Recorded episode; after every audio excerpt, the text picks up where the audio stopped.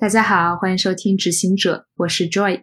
执行者现在终于有自己的播客网站啦，网址是执行者点 Webflow 点 io，啊，链接可以在节目介绍中找到。欢迎大家看一看执行者的魔性手掌在网页中会如何呈现，也请大家多多提建议。由于网站服务器在国外，国内的小伙伴们可能打开网站的速度会慢一些，希望大家多多包涵。你也可以在微信公众号或是知乎上找到文字版的采访节选。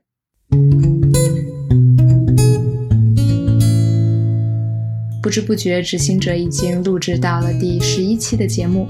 那今天的节目嘉宾，我很荣幸的邀请到谭雅信，他是福布斯中国三十岁以下精英榜的其中一员，可谓是名副其实的精英小人物。雅信有一系列非常引人注目的头衔，他是一名九零后创业者，他创办的 MSC 咨询公司所专注的领域是企业社会责任与可持续发展战略，他同时还是中国公益金融联盟的秘书长。我们对社会责任或者说可持续发展的解读，就是这个概念能够为商业发展和社会问题的解决找到一条双赢的路。我真的碰到过很多企业家，他在各个场合都是被跪舔的，他他都没怎么接触过咨询公司，但咨询公司可能是所有乙方中最强势的一方，就是我不是根据你的喜好来帮你做事的，我是根据客观的数据信息来帮你做分析的。我自己给自己定位啊，我觉得我是一个非常好的咨询师，但我并不一定是一个非常好的管理者。精英阶层这个事情和社会责任这个概念其实不存在直接的关系，这个概念有可能发生在我们生活中的各种各样的角角落落，它跟阶层没关系。刚开始认识雅信的时候，我知道他所从事的是与企业社会责任相关的咨询工作，但是对这个概念的实质内涵可以说是一无所知。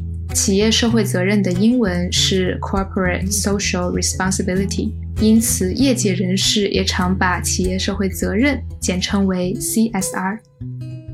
在采访之前，我一直很好奇，一个独立的咨询公司该如何去参与甚至影响另一个企业的制度制定以及战略规划。一个登上福布斯精英榜的九零后精英，他的工作职责为什么会与精准扶贫或者是留守儿童这类棘手的社会问题息息相关？作为一名公司管理者及项目负责人，他又如何将管人和做事两者兼而有之？带着这些问题，让我们一起来听一听雅信的分享。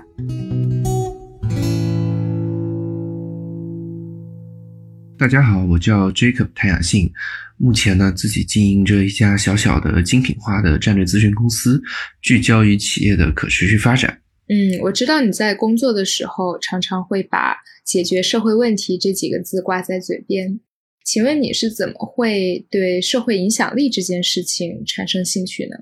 这个其实可能得说的比较远一点，因为我对对对。就可能在性格上，我并不是一个天生恰好就关注社会影响力或者公益的一个人。我我其实觉得我们生活中的很多事情。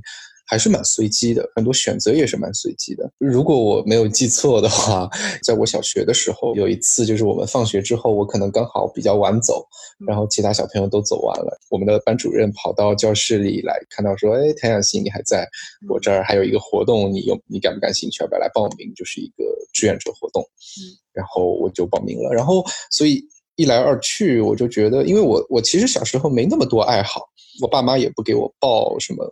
那种什么班也没让我学什么乐器啊，就这种就都没有，所以刚好有这么一个事儿，所以我就自然而然的就更多的开始做了。那做着做着之后，其实就相当于成为了同龄人中做公益、做志愿活动做的最多的那一个。嗯，好神奇啊！对，所以真的是蛮机缘巧合的。你说从本质上，我从最开始有多么多喜欢，或者这个事情对我来说有多么大的兴趣和吸引力，我可以实话实说，可能并没有。嗯，那所以之后你是在呃东京那边有工作一段时间是吗？对，是的，进入到咨询行业。嗯，那我听你这么说来，我感觉其实你进入这个行业也并没有，就像你说的，并没有什么特殊的去打算或者去规划什么，就是自然而然的进入了。对的，是的，因为嗯，那个时候很多时候想的还是就觉得咨询这个行业是一个听起来很牛逼的行业。现在还这么觉得吗？我这个实话实说，就是那个时候会觉得它是一个特别光鲜亮丽的。嗯，我觉得从专业层面，它依旧是一个很牛逼的专业。嗯，但是从职业层面，它并不一定。嗯，怎么说呢？就是我觉得咨询是很强调专业性的，所以在做事的过程中。呃，先不管我的薪水或者我的收入是多少，我觉得在做事的过程中，我是能够充分的感受到自己的价值，以及我为别人提供的价值，以及在这个过程中，你接触各行各业所接受的成长，所感受到的快速的、急速的多方面的成长。所以这个事情，我觉得在某种意义上是很牛逼的。嗯，但是呢，作为一份职业。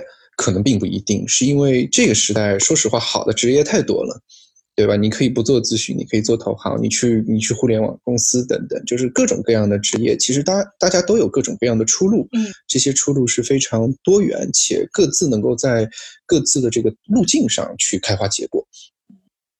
但是，就是咨询面向的领域，它可以是很多种啊。为什么你偏偏就是选择了做企业社会责任？而且还是自己就是出来创业做这件事情。其实，在最初的时候，呃，我自己自己徒步走遍了东南亚，然后包括去了一趟西藏。那个时候已经非常的明晰的知道，我很想做和社会影响力有关的事情。但是我可能没有特别想明白的是，我究竟要怎么做才能去达到最大的社会影响力？我究竟怎么做才是最有效率的？这个效率可能是多方面的，一方面是这个事情上的效率，另外一方面是我个人的。比方说，如果我单纯的想要社会影响力，那我是不是加入一家非盈利机构就好了？但我可能得想说，我这个年纪，你看这个年纪的男生，你也很现实嘛，你得考虑你的未来的发展，你的收入，呃，你得买房买车吧，不然你可能连女朋友都找不到，是不是？就会有一系列的非常现实的这个考虑。呃，所以呢，我才会觉得，哎，要不先在咨询公司待一段时间，然后再来看我怎么可以未来真正找到一个最就是最有效的，应或者是对我自己而言的最优解。那呃，在咨询公司其实做了一段时间之后呢，我很大的一个感受是我一直在思考的，我希望我未来去做的这件事情，最大的前提一肯定是我喜欢的，我热爱的。呃，这个事情它并不一定非得是我创业。实话实说，我觉得甚至是有人在做，我也可以加入他。但是我的爱好、我的热情，这肯定是放在第一位的。第二呢，我希望这个事情也是我会的。这指的是什么呢？比方说，我可能我可能很喜欢某个，我可能很喜欢听音乐剧，但是我并不会吧，我可能仅限于听。所以，我希望做的这个事情，真正是我能够将自己的技能用上的。这个技能既有可能咨询公司的很硬核的咨询的技能，也有像人类学这些比较软性的一些跟人沟通啊、体验调查的这样子的技能，甚至可能还有我自己的这个日语啊、英语啊、中文这这三国语言的技能，是不是都可以用上？当时也有想过这些。呃，最后呢，毫无疑问的是，我希望做的这件事情是有市场的，就不是说我自己这个就就在这个时代，我们都说有风口嘛，对吧？那我希望这个事情是无论如何是有未来的，而不是我一厢情愿。那最后真正决定要自己创业呢，其实是我在当时想着要回国的时候，其实也在国内看了一圈。嗯，一方面我觉得看了一圈之后，发现我想做的这个事没有多少人在做。或者是有人在做的，他做的这个方式和我理想的方式不太一样。比方说，当当我们说到社会责任咨询跟可持续发展咨询，我印象非常深刻。我其实就是在百度上搜了一下，我几乎是把前一百页的这个搜索结果都看了一遍，一家家公司点进去看，就本来就没多家，就超不过十家。实话实说，但是我发现点进去之后，大家都在写报告。就是他们口中的咨询是帮企业出社会责任报告，或者呢，有的是那种广告公司的，他是专门帮企业做公益营销的方案。我感觉这跟我真正想做的东西离的还是有一一定距离的，所以最后对我来说反而是一种硬着头皮自己上的感觉。我觉得你说到一个非常有意思的点啊，就是当你去网上看到这个行业现状和你理想中的状态不一样的时候，就是大多数人都是在写报告啊，然后你就决定说，那我要以另一种方式来去啊进入这个行业。那个时候，你有没有想过，为什么那些企业没有去以别的方法来去实现这件事情呢？所以。你觉得这是一个机会，而不是说这是一个别人已经就是尝试过，但是却可能失败了的一件事情。呃，哎，这是个好问题啊！说实话实说，我觉得那个时候我可能还没有想到这一层。我那个时候觉得它是一个机会的原因，就像我说到，我会判断它是否是趋势。其实你在国外也知道，就是其实在日本啊，那包括像欧美国家，大家。普通的民众在消费的时候，其实都会考虑到，哎，你这个产品本身的可持续性。大家日常生活中也会聊到这些事情。那你看，中国是发展中国家，我们相较于发达国家而言，我先不说时间的进程，我觉得至少在节奏上的进程，就说明总有一天，我们中国的民众也会变成这个样子，嗯，对吧？当大家的生活水平越来越高，收入越来越高，社会发展的越来越好的时候，大家自然而然的会来关注可持续发展这件事情。那如果这件事情无论如何都是趋势，那它对我来说就是有机遇的。我我其实是这么判断的。那至于在这个过程中怎么做，我觉得其他人的选择一定有他们的原因，可能是因为我不知道写报告比较好赚钱，对吧？或者它是一个刚需。但是我我其实当时没有想说，哎，为什么别人不做这个？我当时只不过觉得，哎，如果没有人在做，那我就自己上吧。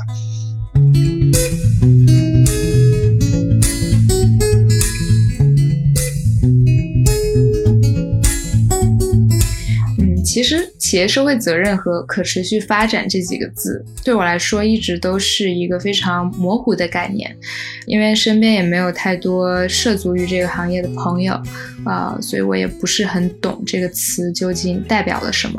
能不能请你来给我们就是详细的介绍一下什么是企业社会责任呢？好哇，我其实很怕这个问题，是这样子的，我觉得我不得不将这个问题拆分一下，因为。呃，在 MSC 的语境下的我们对社会责任的理解和传统对社会责任理解其实是不一样的。嗯，呃，我可以稍微做一个类比啊，就像如果今天有人问你说你能不能解释一下什么是企业管理，你可能问哪个企业家，他给你的，甚至是你问不同的咨询公司，他给你的答案都是不一样的。嗯，而社会责任其实就很像管理这样的一个议题。我觉得社会责任呢，它在最早的语境中，其实就是针对于不同行业的不同类型企业的一个，相较于法律而言更高等级的合法合规的这么一套行为准则。嗯，就这些概念的起源，就是因为无论是舆论啊，还是专家学者，还是行业啊等等，它最终形成了一套在商业界在某种意义上有一定共识的这么一套标准。嗯嗯，了解。那这是最早的起源。那到后来呢，就会有这个，就会有人提倡说，哎，那企业赚了这么多的利润，你是不是得去更多的去给社会做出更更多的贡献呢？这种有点像被动式的，嗯，就是因也是因为外界的舆论，OK，那企业要去做一些捐赠啊等等。还有一种是主动性质的，其实就是有的企业家可能自己意识到了，那他就会去做更多的公益慈善的行为。所以有这样子的这种发展。到后来呢，才会提出了战略性公益呀、战略性慈善啊，从社会责任到可持续发展啊，然后还有最新的一些叫企业共享价值。这共享价值指的就是说，哎，你做一件事情，你既能够对社会有益，又能够对环境有益，又能够对你的商业有益，这个价值是被共享的。嗯，OK，那我我这个这个事情已经铺垫完了。MSC 在做什么样的事情，或者我们的理解是怎样的呢？我们认为，无论你用什么样的学派或者理念去解释“社会责任”这个词，它其实存在一个隐性的一个前提背景。大部分人、大部分企业认为，商业的发展和社会问题之间是矛盾的。比方说，我刚刚举到，我为了赢得更多的利润，我得去侵害部分员工的利益。对吧？嗯，是的。或者说我为了赢得更多的利润，我不得不去破坏环境，我得去排污。嗯，同理，当做公益慈善的时候，我为了去解决这个社会问题，我得把一笔钱从我本来的利润中拿出来。所以，大部分人会认为这两者是鱼和熊掌不可兼得。但是，MSC 的理念和我们对社会责任或者说可持续发展的解读，就是这个概念能够为商业发展和社会问题的解决找到一条双赢的路。嗯，我能够一边解决社会问题，一边去发展我的商业。所以呢，我们最终将社会责任跟可持续发展解释成两句话：一呢，就是我们帮助企业在社会领域、在社会问题中去发现新的商业机遇；嗯，二呢，是我们帮助企业在它已有的商业逻辑、产品、服务中去产生更大的社会影响力。嗯，所以你们就是在为就是你刚才说的这两条宗旨来去服务每一家公司。对，是的。然后你们的呃客户，我的猜想是基本上应该都是比较大型的一些企业吧？对，所以就是很多人其实会问我说，是不是比较大型的企业？但是对我们来说，你看我们的理念就是因为这个事情它打破了商业发展跟社会问题是矛盾的这么一个前提，嗯，所以它并不需要你大企业才做，你小企业你也要发展啊。那一样的，你可以通过解决社会问题的方式去做更好的发展。那小企业为什么不行呢？嗯嗯，对，所以我们的客户呢，实际上是我们的客户蛮平均的，就是比方说拿国企、外企、民营企业来说，一比一比一；拿大中小企业来说，可能也是一比一比一；拿行业来说，也非常的复杂。就是我们认为，最终就是为这个概念买单的，或者相信这件事情的人。都是各个行业的先驱者，或者他意识到，甚至这么说吧，就有点像我们类比人啊，就是有的人我们就会说他可能是浑浑噩噩的过过了一生，对吧？有的人他可能在十几岁、二十岁的时候就有了自我意识的觉醒，嗯，那但这些人其实跟他的背景什么都没关系，他真的就是不同的人而已。对于我们而言，我们认为我们碰到的客户。他可能恰好就是那一批意识到的、觉醒到的那些人，嗯，所以感觉你们在做一件很有意义的事情啊，自己对自己还是得这么说的。嗯，会有就是失败的案例吗？呃，我们失败的案例肯定是有，呃，但是失败的原因其实有蛮诡异的。就是我碰到过，我在最早第一年的时候，其实我有碰到过客户骗稿的。嗯，他在拿了我的方案之后就不付钱了。一开始我还蛮难过的，是因为我就觉得他是不是不喜欢我的方案，不认可我的方案，所以我还想方设法去沟通去改。但是直到后面有一个很机缘巧合的某一天。这个客户跟我的另外一个朋友是认识的，嗯，然后我那个朋友跟我说，我的那个客户和他说，他就是故意这么做的，他对所有的供应商都是这么做的，嗯，非常没有底线。对，那个对我而言是很直接的失败。有一些间接的失败是什么呢？就是比方说，我也碰到过一个我的客户，他自己有一个很明确的方向。想要去做，但那个方向其实是非常不适合他的。嗯，那他找我呢，为那个方向做了一轮调研。我其实通过调研，我恰就是我当时我的预判就是不适合的。我通过调研呢，我就收集了各各方面的证据，又去证明这件事情是不可能的，不适合来做的。嗯，那最后就说白了，我最终的结果就是你别做这个了。那我的客户其实会不满意，他会觉得，那我付了你钱，我什么都没有得到，我这个事情都没做下去。对。但是对，但是对我而言，就是你今天付我钱，你买的不是我要帮你做下去，对你买的其实是我帮你做了这么一个评估的这个服务本身。如果今天你想知道你还能做什么，你可能得付我额外的一笔费用，因为我是按照工作量来计费的。我的客户其实就会去争，他会觉得说我付你钱了，你没有给我东西。我觉得你说的这一点是一个非常常见的一个。咨询界或者是乙方的 一个，在我看来是一个千年难题啊。是的，他企业他可能已经耗费了人力物力来去给出这样一个方案，想让你来评估，那就是因为他们其实就是想做这个事情。你在其中，可能在他看来只是扮演一个角色，然后不管你说做还是不做，可能人家最后就是也许都会做。我觉得是这样的，这个事情我一直以来判断是分两个方面，一呢是企业家自身的境界，因为我真的很，我真的碰到过很多企业家，他在各个场合都是被跪舔的。我就觉得他他都没怎么接触过咨询公司，但咨询公司可能是所有乙方中最强势的一方。就是我不是根据你的喜好来帮你做事的，我是根据客观的数据信息来帮你做分析的。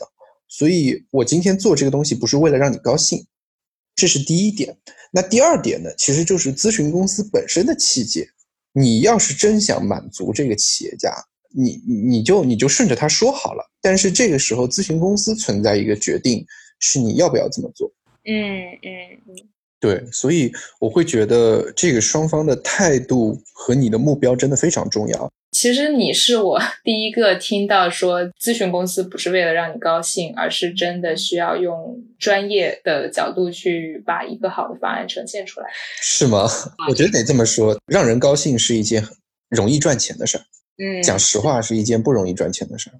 对，那你有没有同时也看一看？就像你刚刚说，就是国外比较发达国家，他们有没有在做和你现在做类似事情的这些公司呢？呃，其实是有的，呃，但是不同的国家很有趣啊。我觉得不同的国家的现状也不太一样。拿日本来说。其实日本的企业会认为社会责任也好，可持续发展也好，是理所当然的。嗯，就它其实是一个很根本的东西，所以这其实是我觉得日本的社会确实已经发展到了这个进程。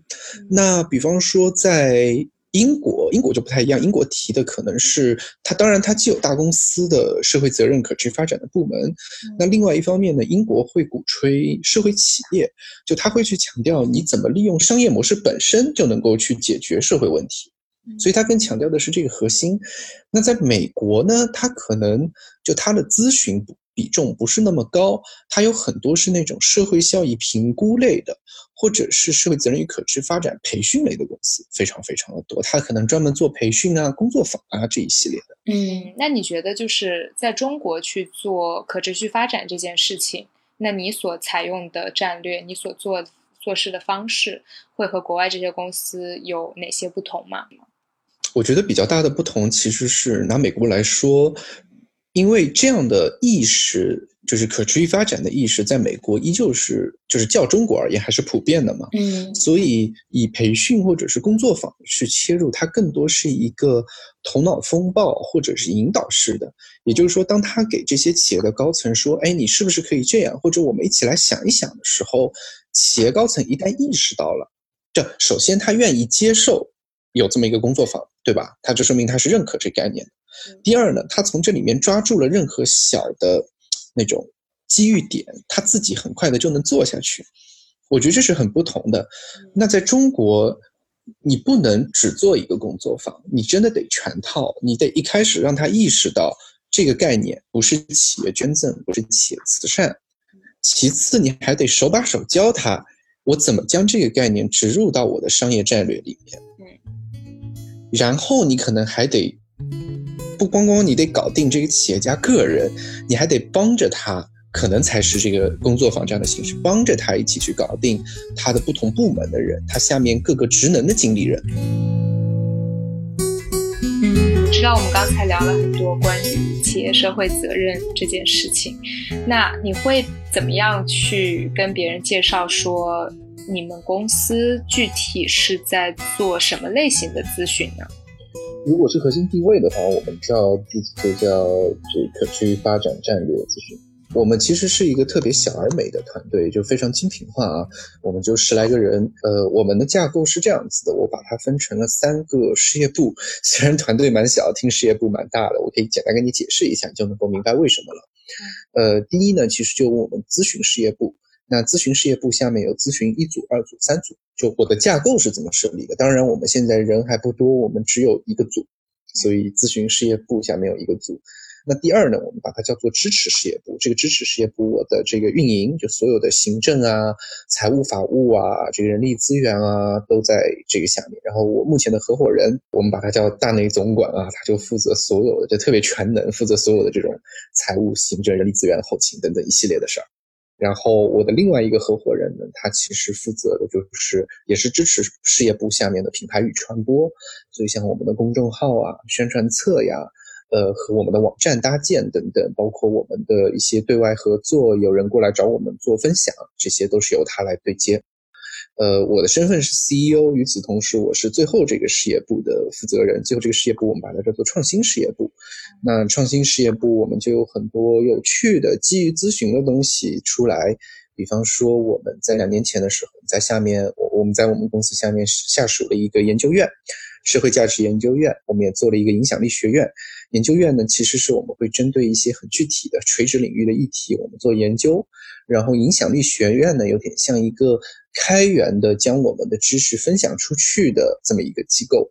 呃，然后我们在去年成立了乡心社，乡村振兴的乡心这两个字。呃，我们专注于做乡村振兴与精准扶贫这一块的解决方案。那，我做这个架构呢，一个非常主要的原因是因为我很希望我的就是在我们公司的每一个咨询师，他能够有很好的职业发展路径。因为我自己从咨询行业过来，我知道咨询并不一定是一个一辈子的工作，甚至对于大部分，我可以说百分之九十的加入咨询的小伙伴们而言，你可能在两三年之后就会跳槽，就是他会把咨询当做一个跳板。那我希望在 MSC 能够给大家提供的一个架构是：首先，如果你咨询做得足够好，我希望让他知道，它上面是没有天花板的，就是不是说你永远都有一个咨询部门的负责人在带着你，你同样可以成为咨询的合伙人。所以这也是为什么我设立了咨询事业部下面一组、二组、三组，你可以成为每个组的负责人，你可以自己去带一个团队。然后呢？如果他今天咨询做着做着觉得不感兴趣了，或者他想要具体的扎到某个垂直领域中，那我也想让他知道，一方面你看我除了咨询之外，我有这个创新事业部下面各种有趣的小项目，你也可以参与进来，或者呢他自己想做某个小项目，那我的公司也愿意去支持去孵化。嗯，听起来 MSC 非常的重视员工的内部培训和发展。其实你刚才说到自己既是公司的管理层，又是创新事业部的负责人嘛？是的。那在这样的情况下，你是如何去在把事情做好的同时，也把人给管理好呢？我觉得实话实说，真的蛮难的。呃，因为我自己给自己定位啊，我觉得我是一个非常好的咨询师。但我并不一定是一个非常好的管理者，我我甚至不一定是一个非常好的 CEO，呃，我对我自己还是有很清晰的认识的。为什么呢？就是我其实是一个很喜欢把事情说开的人，或者说明白的人。呃，我的我的员工经常给我的一个反馈是。我不会画大饼，就是我我加入其实加入我公司，我我真的不会画大饼，我会真的一五一十的跟他说公司现在的进展是怎样的，我可预期的未来是怎么样的。因为我有很多朋友在创业，他会跟我说他跟大家分享的未来可能是他心中预判的乘以一百倍，但我可能就不会这么去分享，就因为我自己很喜欢做事情本身，所以我很难靠梦想去吸引人或者呃去激励别人。我觉得这对我来说是一个非常大的挑战。另外一方面呢，其实理论上我自己做咨询，那么为自己的公司去设定战略、设定组织架构不难。但是其实我自己一直在咨询行业以来，我也知道给小公司设立战略是最难的，因为这其实不是战略的事儿，这是人的事儿。而且大公司你可以靠架构，你可以搞管理去去这个去让它运行起来。但是小公司很难，小公司其实可能只要行业上一点点小的风吹草动，你就得变。你今年你现在做一个战略，你可能一个月之后就得变，两个月之后就能就得变，就是可能这甚至是我们这个经常口中会说的敏捷，对吧？那与此同时，呃，你战略定了之后，然后呢，其实得有人去执行。那这样的人，就是你的员工能不能执行好，能不能把事情做得漂亮？这些其实都是在我觉得在创业初期会碰到的问题。那在就是这样的情况下，你会怎么样去？嗯，该怎么说呢？应该叫放权吗？就是呃。怎么样去权衡，就是取舍呢？我我尝试着，我尝试着回答一下啊。我觉得对我而言，这肯定也是有一个自我学习的过程。我也是第一次创业，我没有当过，我没有当过 CEO。我的工作人格其实非常非常的严厉，就是我会觉得事情一定得做好，不要找任何理由。所以我自己其实有在有在一个瞬间，我我大概是在第二年的时候，我才意识到。我觉得咨询公司才是象牙塔，就是可能之前的工作经历让我觉得每个人都是职业素养百分之两百的状态，就是理所当然的状态。但现实并不是，就除了咨询公司之外，我发现原来百分之九十九的人都不是。所以有一种咨询公司是一个反向的象牙塔的感觉。所以从那个时候我就开始，我当我意识到了这一点之后，我就开始思考。我怎么更好的去赋能？我既有我刚给你讲到的这种架构上的设置，另外还有就是我会更多的去思考，如果今天这件事情我下面那个咨询师做的还没有我好，那为什么？他是需要更多的锻炼，还是他没有这一块的知识？在某种意义上，这有点像自我咨询，就我会更多的去思考，究竟是哪个环节出了问题，我应该如何更好的帮助他。你身边的同样是在做这个企业社会责任的人，他们会有一些什么样的就是共同的特质吗？有一个很强的特质，其实就是同理心。嗯，就是我觉得他们会比普通人更愿意去倾听、去理解、去了解对方，无论这个对方是我们口中的弱势群体，还是正常的同事、朋友。嗯，但其实就现在，我觉得可能很多行业同理心都是一件非常重要的事情，就是拥有同理心是一个基础嘛，是一个前提。包括就是作为设计师，其实很多时候行业内的设计师们也会说啊，我们都需要有这个共情的能力，都需要有啊对用户的同理心。那这有什么不同吗？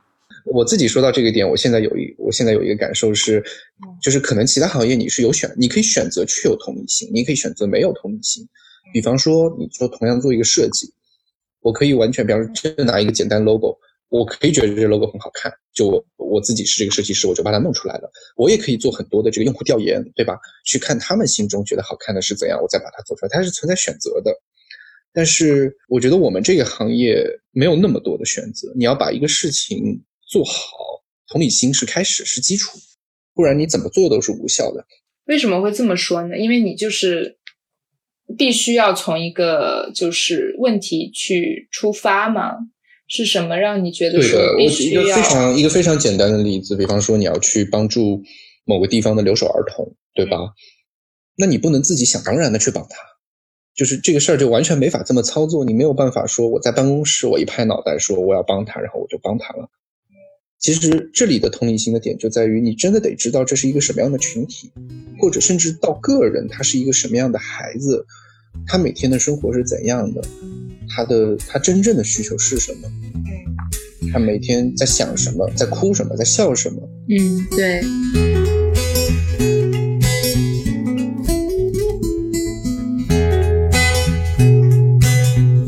请你介绍一下。福布斯中国二零一八三十位，呃，这个我有点不太知道怎么介绍，就 你可以看一下他们的官网。关于福布斯中国三十岁以下精英榜的官方介绍是这样的：福布斯一向以前瞻性的目光寻找那些年龄在三十岁以下，在业界崭露头角、有一定影响力，或者展现出有潜力成为未来行业及社会翘楚的年轻人。他们可能是下一位扎克伯格或马云，他们的未来不可限量。二零一八年的福布斯精英榜涵盖了二十个不同领域，雅信入选的是社会企业领域的三十岁以下精英。哎，这个是这样子的，就是呃呃，首先我觉得这个榜单的名字具有一定的迷惑性啊。虽然我可能是他的既得利益者，但是我我依旧觉得他的这个名字很有迷惑性。他叫三十位三十岁以下嘛，那实际上分了二十个行业，所以全中国有六百个人，而不是三十个人。啊，就是自己报名是吗？对你得自己报名，所以这个可能我我不知道报名的人有多少啊。嗯。但我的意思是说，他肯他肯定不是说在各个领域，然后他自己去筛选评出来，他一定是在这个报名的范围内的。嗯，那在这六百个人中，你有了解过大概创业者有多少吗？理论上，除了明星的那个榜单之外，应该都是创业者，大部分吧。嗯，那你是怎么去定义精英呢？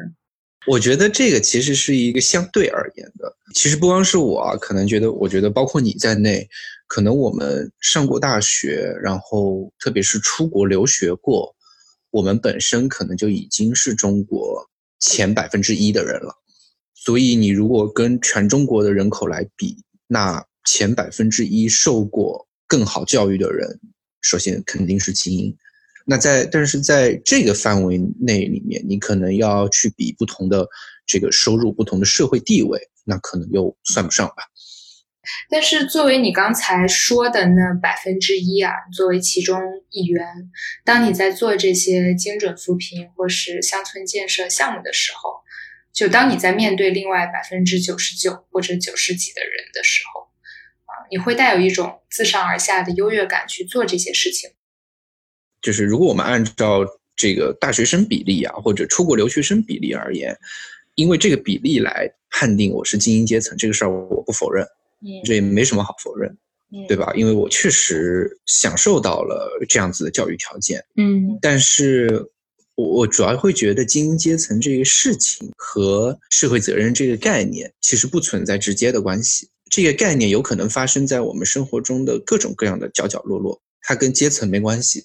嗯，我甚至我自己工作以来，我也碰到过那种在乡村里的小卖部，这个小卖部的老板特别关注一些，就是他们村里的留守的儿童，他自己可能稍微读过一点书，但是他也在村里做，就是有一个小卖部，然后他就时不时会给他们这个上，就是有点有点像上上上课，做点有有有的小知识点啊等等，然后与此同时，他可能刚好他自己是有手机的。那小朋友没有手机嘛，然后他会跟他们的父母，呃，做视频聊天，然后给那个小朋友看。所以这个事情，我觉得真的是跟阶层无关的。其实无论企业大、企业小，或者不是企业，一个生活中的小的事情，都可以体现。你觉得在就是目前国内这种经济下行的大环境下，你作为一个可持续发展咨询公司，你所面临的挑战是什么呢？或者？呃，机遇是什么？嗯，这是一个很好的问题。我觉得首先是作为咨询公司的大挑战。嗯，我我可以实话实说，我们去年年底签的一些单子，在今年年中的时候，我的客户真的是大半夜非常抱，他也很真诚。嗯，他给我打电话说。不好意思，我确实没有办法继续这份合同了。嗯，就是本来，比方说他今天觉得他有余力，想要做一点转型创新。但是在经济形势不好的时候，它可能哪怕连百分之零点零零一的风险都不能冒，嗯，因为一旦冒了，可能企业就垮了，嗯嗯。那与此同时呢，也会存在一些企业，就是在经济形势不好的时候痛定思痛，他会觉得我过去的这个经验主义已经失效了，嗯，我需要一些更科学严谨的方法，所以也会有一些企业在这个时候开始找咨询公司，嗯。所以我觉得，首先对整个咨询行业而言是挑战，有利有弊。然后对于可持续发展跟社会责任这个概念，我不得不说，它的挑战大于机遇。应该理论上机遇大于挑战。同样，因为我觉得这是痛，就是可能是对很多企业家来说是痛定思痛，就是他意识到，因为有些事情做得不够好，导致他的企业不可持续发展，对吧？嗯。但是这些企业能不能挺过这个阶段，最终来思考可持续发展这件事情？这是一个问号。那另外一方面呢？为什么我说实际上挑战大于机遇呢？因为实际上大部分人，百分之九十九的人，对社会责任跟可持续发展理解依旧停留在表面。嗯。所以大部分人会觉得说这是一个支出，他不会觉得这是一种收入，他也不会觉得这是一种投资，他会觉得说这是一种支出。那经济不好的时候，大家会把这些支出都砍掉嘛？嗯，那你们怎么应对呢？嗯，我们今年应对的方法其实，呃，其实也是我们这两年一直以来的一个策略，就是其实就是我不去讲这个概念。比方说今年，呃，很多人在讲市场下沉，其实你看我们公众号，我们也发了好多跟市场下沉有关的文章。嗯，我其实不需要企业知道我的理念是什么，我不需要企业知道我是怎么做事的。就企业有企业的诉求，我几乎很少碰到企业的诉求，就是说哦，我就是要做可持续发展，没有企业会这么说的，对吧？大家都现实一点，没有企业会这么说。企业的诉求就是我怎么做增长，我怎么做下沉，我怎么做品牌，我怎么做管理。嗯嗯，对。所以我们就把我们在做的事情变成企业现在的话语体系，我觉得这应该算得上是我们的策略。嗯，听你这么说，我感觉好像你并不是那种感觉每天压力山大的那种创业者。嗯，泪水都是留给自己的吧。嗯，其实对我来说比较不一样的点是，很多人创业是为了创业。嗯，而今天对我来说，我我真的没有特别把它当创业，因为这个事情是我一辈子要做的事情。嗯，所以就今天假设公司失败了，不做了，那我我自己一个人依旧可以做呀。所以我觉得，就是这个行业中对真正了解可持续发展的人的这个需求是在的，所以有这样一个背景，在我基本上就不会特别担心。我觉得创业上，创业其实就像坐过山车一样，嗯，你今天觉得哎一切很顺利了，明天又有新的问题出来；你明天觉得要活不下去了，后天又有救世主出来。嗯嗯，就这起起落落，这很正常。但是整体而言，我觉得至少对我自己而言，就是无论多么惨，就是在最早期的时候啊，无论多么惨，或者在随着公司的壮大，可能有各种各样外部的原因啊，我们甚至碰到过这个同行的黑公关，是吗？对对对对，就就有就很厉害，就会有人故意来黑你，因为就可能就是眼红啊之类的，所以这种都说不好。但是我觉得好在是我确实就是无论多忙多累，我确实很很享受这个过程。在后期整理资料的过程中，我发现网上关于雅信开挂人生的报道比比皆是。比如他在日本留学的时候，创办了一个年入百万日元的社团；他去到二十多个国家打工、穷游、徒步旅行，并推掉月薪十二万的工作机会，只为一门心思回国创业。如果大家对雅信的开挂人生感兴趣，可以做后续搜索。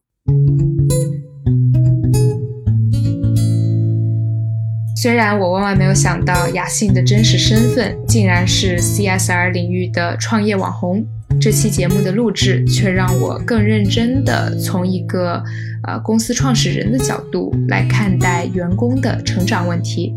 虽然我现在只是一个在公司打工的设计师。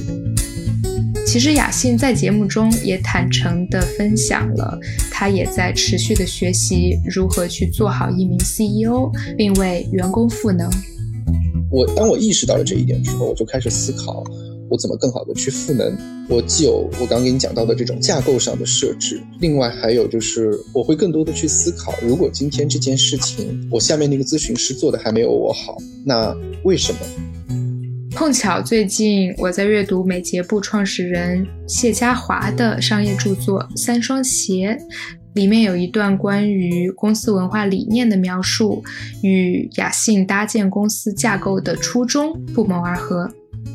书中是这样写的：许多公司都说员工是他们最重要的财富，这种说法有些问题。首先，一旦有人离开，你就会失去一笔财富。其次，在公司发展的时候，常常发生公司的发展超过了员工的发展的情况。如果是这样，大多数公司的解决办法就是在外面引进更有经验的人才。可是这会导致第三个挑战：这个新人可能不适合公司的文化。美捷部的理念是不同的，我们不以个人为财富，而是把建立员工培训机制当做财富。这种财富覆盖了每一个部门，拥有不同技能和经验的人员，还有初级、高级管理层的所有人员。我们的愿景是让几乎所有的新员工都从初级做起，而公司会提供所有的培训和指导，让每位员工都有机会在五年到七年内成为高层领导。一旦每个部门都培训完毕，任何人在任何时候离开公司，他的前面和后面总是会有人准备着接管他的职责。在这种情况下，培训本身而非员工个人就成为了真正对公司有利的资产或财富。好啦，以上便是本期的节目，感谢雅信的分享。下一期节目嘉宾是马云爸爸在杭州师范学院的校友啊，这么说都觉得这个人很厉害的样子。他在杭州毕业后去了上海，先后任职于迪士尼和普华永道的行政部门，之后加入普华永道加速营，通过他的拿手绝活 PPT 实现职场晋升。接下来是为期一分钟的彩蛋内容。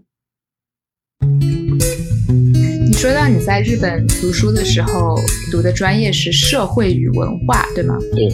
那你读的是什么样的文化呢？呃，比方说，当当我跟你说不同的文化，跟大家说啊，不同的文化不一样，大家可能觉得啊，说的对，对吧？嗯。但是这些文化究竟怎么不一样呢？文化这么虚的东西，能不能有一些很实际的衡量维度呢？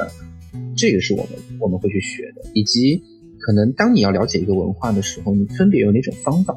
哪些方法？就这个文化可能既有大的文化，比方说中美的这种很大的文化，也有这个村跟那个村之间的不同的文化。嗯，所以你怎么通过一些不一样的工具、思维模型以及不一样的路径去了解、分析这些文化，这是核心在学的东西。